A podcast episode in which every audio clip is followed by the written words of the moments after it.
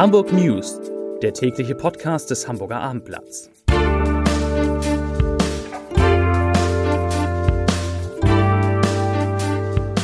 Herzlich willkommen. Mein Name ist Lars Heider und heute geht es in diesem Podcast um die Frage, wo man sich in Hamburg eigentlich noch mit dem Coronavirus anstecken kann. Da gibt es interessante Erkenntnisse. Weitere Themen. Otto, das große Hamburger Unternehmen, will den Paketlieferdienst Hermes, auch kein kleiner Laden, verkaufen und zwar noch im Laufe des Geschäftsjahres 2020, 2021.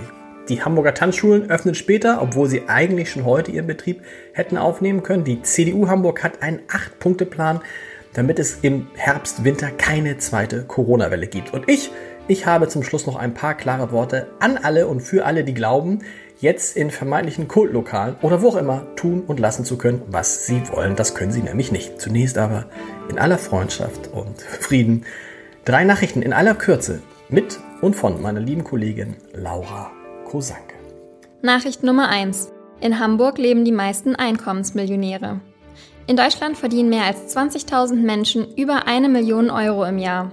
Viele davon leben in Hamburg. Das teilte das Statistische Bundesamt heute mit. Zwölf von 10.000 Hanseaten sind Einkommensmillionäre. In Sachsen-Anhalt trifft das nur auf einen von 10.000 zu. Damit ist die Millionärsdichte in Hamburg am höchsten.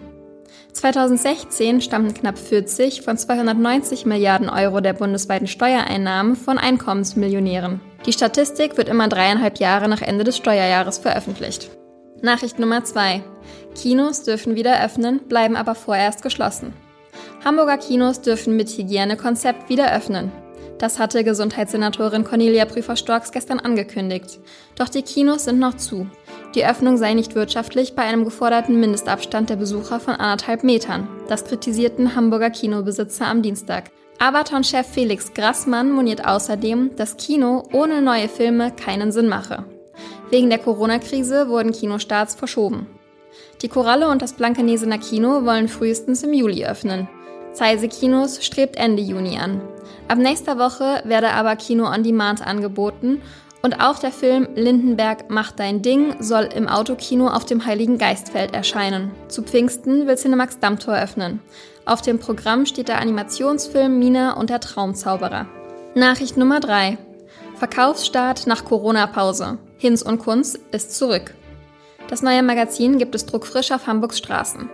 Hinz und Kunst verpflichtet die Verkäufer aber zur Nutzung von Masken, Visieren und Desinfektionsmitteln, die das Magazin bereitstellt.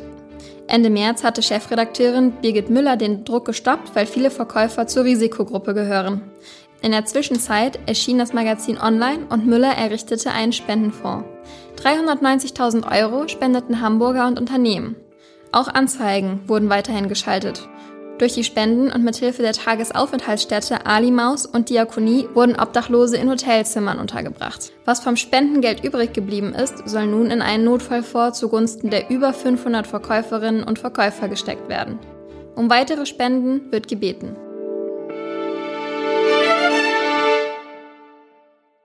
Ja, auch heute hat es in Hamburg nur wieder fünf Neuinfektionen gegeben. Und man fragt sich anhand dieser wenigen Neuinfektionen, insgesamt sind es, glaube ich, jetzt in den, in den vergangenen sieben Tagen 1,3 Neuinfektionen je 100.000 Einwohner gewesen. Man fragt sich, wo kann man sich eigentlich noch anstecken? Wo, wo, wo, wo ist das Virus noch unterwegs? Und da haben wir mal bei der Gesundheitsbehörde nachgefragt und haben da eine interessante Antwort bekommen. Denn die Infektionen der vergangenen Tage und Wochen, die fanden überwiegend, um nicht zu sagen komplett, nur in Pflegeheimen und in Krankenhäusern statt. Das ist die eine Nachricht. Und die andere ist, anders als in, noch vor ein paar Wochen, kann man immer genau sagen, bei wem sich der jeweilig Betroffene infiziert hat. Man kann also die Kontaktperson genau ermitteln.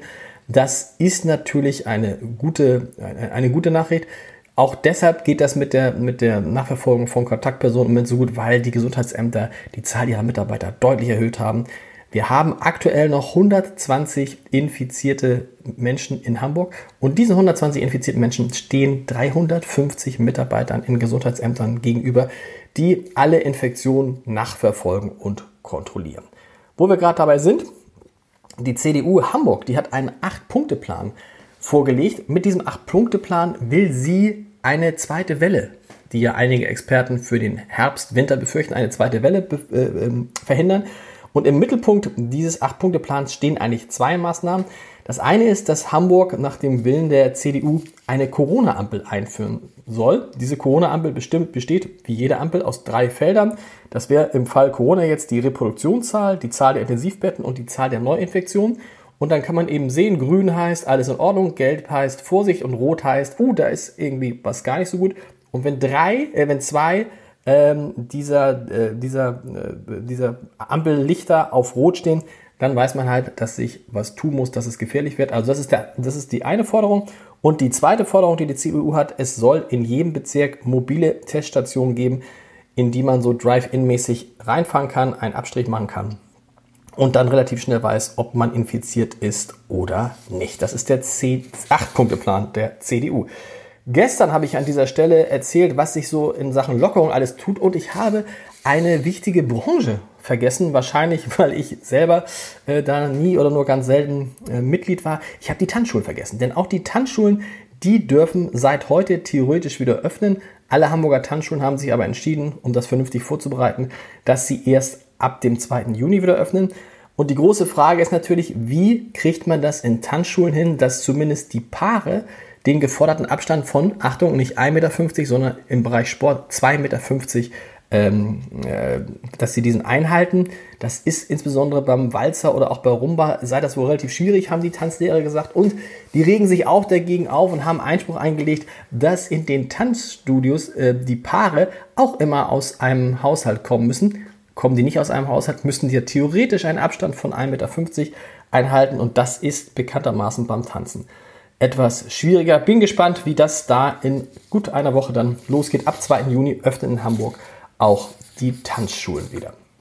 Heute hat der Hamburger, das Hamburger Konzern Otto, das Hamburger Familienunternehmen Otto, seine Zahlen für das Geschäftsjahr 19, 1919, genau, 2019, 2020 vorgelegt. Da muss man sagen, das war ein relativ erfolgreiches Jahr für Otto. Der Umsatz ist um 4,8 Prozent auf 14,3 Milliarden Euro gestiegen. Und das ist natürlich jetzt eine imposante Zahl. Allein im E-Commerce, also im Onlinehandel, hat Otto einen Umsatz von 8,1 Milliarden Euro. Erzielt ist damit einer der größten Online-Händler der Welt. Und am Ende ist auch was übrig geblieben. Der Überschuss lag bei 214 Millionen Euro. Alexander Birken, der Vorstandsvorsitzende von Otto, hat jetzt noch keinen richtigen Ausblick auf das neue Jahr gegeben. Da gibt es natürlich zu, wegen Corona ähm, noch zu viele Unwägbarkeiten. Immerhin hat er gesagt, er könne sich vorstellen, dass der Umsatz wieder um 4 bis 5 Prozent wächst. Die Frage ist, was ist mit dem Gewinn? Probleme hat Otto vor allen Dingen im Bereich, wie alle im Bereich Textilien, also der Abverkauf von Textilien funktioniert aktuell ja gar nicht. Warum auch? Im Homeoffice reicht auch eine Jogginghose. Immerhin, Alexander Birken hat den Mitarbeitern in Deutschland und der Welt versprochen, mehr oder weniger versprochen, dass es nicht zu einem Arbeitsplatzabbau kommen wird. Aber, und das ist eigentlich die große Nachricht des Tages, offensichtlich verhandelt Otto schon relativ eng, relativ ähm, genau mit möglichen Partnern, die Hermes übernehmen. Hermes ist ja der Paketlieferdienst von Otto, auch 15.500 Mitarbeiter, ein Umsatz von 2,4 Milliarden Euro.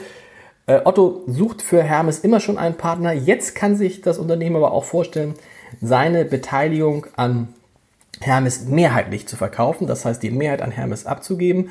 Und das soll wohl noch innerhalb des Geschäftsjahres 2020, 2021 passieren. Wer die Interessenten sind, die sich vorstellen könnten, Hermes zu kaufen, das hat Otto leider nicht verraten. Man hat was gehört von Alibaba, dem chinesischen Konzern oder FedEx. Wir sind weiter gespannt. So, und jetzt habe ich es angekündigt, das mache ich ja eigentlich in diesem Podcast nicht. Also es ist ja, aber ich muss jetzt doch mal wieder mit meinem Herzen Luft machen und ein paar klare Worte sprechen. Äh, Hintergrund ist das, was im Kultlokal ähm, äh, im Kultlokal Zwick, fällt mir der Name schon nicht mehr ein, im Kultlokal Zwick und in anderen Restaurants in Hamburg so passiert ist, wo einige glauben, sich nicht an die Regeln halten zu müssen. Und ehrlich gesagt, dafür habe ich kein Verständnis, denn eins muss es doch klar sein, wenn alles gut läuft, liebe Leute, wenn alles gut läuft, wird es in Hamburg in zwei, drei Wochen so gut wie keine Corona-Fälle mehr geben. Und dann hätten wir es vom Hotspot in der Pandemie, ne, wir erinnern uns durch die Skiferienrückkehrer, auf nahezu null geschafft. Was wäre das für ein Erfolg und was wäre das für eine Erleichterung? Deshalb, Leute, Deshalb dürfen wir uns das nicht mehr nehmen lassen. Schon gar nicht von einigen wenigen, die offensichtlich nicht wissen, was sie tun. Was im Kultlokal Zwick, im vermeintlichen Kultlokal Zwick in Püsseldorf und leider in abgeschwächter Form auch in einer Handvoll anderer Restaurants passiert ist, Das ist im wahrsten Sinne des Wortes allgemeingefällig und asozial. Wir leben in einer Zeit, in der das Fehlverhalten einer kleinen Gruppe weitreichende Folgen für eine ganze Stadt haben kann. Und das bitte muss doch inzwischen wirklich jeder begriffen haben. Das kann doch nicht so schwer sein. Abstand halten, Hände waschen, notfalls äh, Maske auf. Wenn sich alle daran halten, dann reicht das wahrscheinlich, um halbwegs vernünftig durch die nächsten Monate und Wochen, Wochen und Monate zu kommen. Und zwar ohne weitere Beschränkungen, dafür mit noch mehr Lockerungsmaßnahmen. Und ich wirklich, Entschuldigung, wie kann man so dämlich sein, das all das, was wir jetzt schon erreicht haben, wegen ein paar Drinks an einem lauen Abend aufs Spiel zu setzen. Und ganz ehrlich, wie können die Betreiber eines Restaurants es riskieren, dass sie im schlimmsten Fall dafür verantwortlich sind, dass alle anderen Restaurants wieder schließen müssen? Das ist das Gegenteil von der Solidarität, die wir jetzt brauchen. Das ist Egoismus und Leichtsinn pur und das macht zu Recht viele in der Branche sauer und mich auch, denn etliche Betriebe kämpfen ja bereits jetzt ums Überleben und sagen wir es ehrlich, einen erneuten Lockdown würden sie nicht überstehen. Denken wir daran, es geht um viele, um hunderte wirtschaftliche Existenzen und es geht darum, dass wir uns alle, wirklich alle, jetzt noch ein paar Wochen zusammenreißen. So, bei der gesagt, Amen. Aber das musste mal gesagt werden. Der Leserbrief des Tages kommt von Stefan Bick. Es geht noch einmal um die Frage Kinder und Corona und Stefan Bick schreibt dazu, es ist statistisch belegt, dass Kinder und Jugendliche am wenigsten, am wenigsten durch Corona gefährdet sind und praktisch nicht erkranken. So bleibt die Frage, warum unser Senat nicht dem Beispiel anderer Bundesländer sowie den skandinavischen Ländern folgt, um endlich auch in Hamburg wieder einen normalen Schul- und Kita-Betrieb zu gewährleisten. Die Leidtragenden sind neben überforderten Eltern schon heute insbesondere Schüler aus bildungsfernen Familien, die über keine Computer verfügen und so in den letzten Monaten praktisch nichts mehr gelernt und einen enormen Nachholbedarf haben. Vielen Dank, Herr Wick, für Ihren Brief und wir hören uns morgen wieder. Bis dann. Tschüss. Weitere Podcasts vom Hamburger Abendblatt finden Sie auf abendblatt.de slash podcast.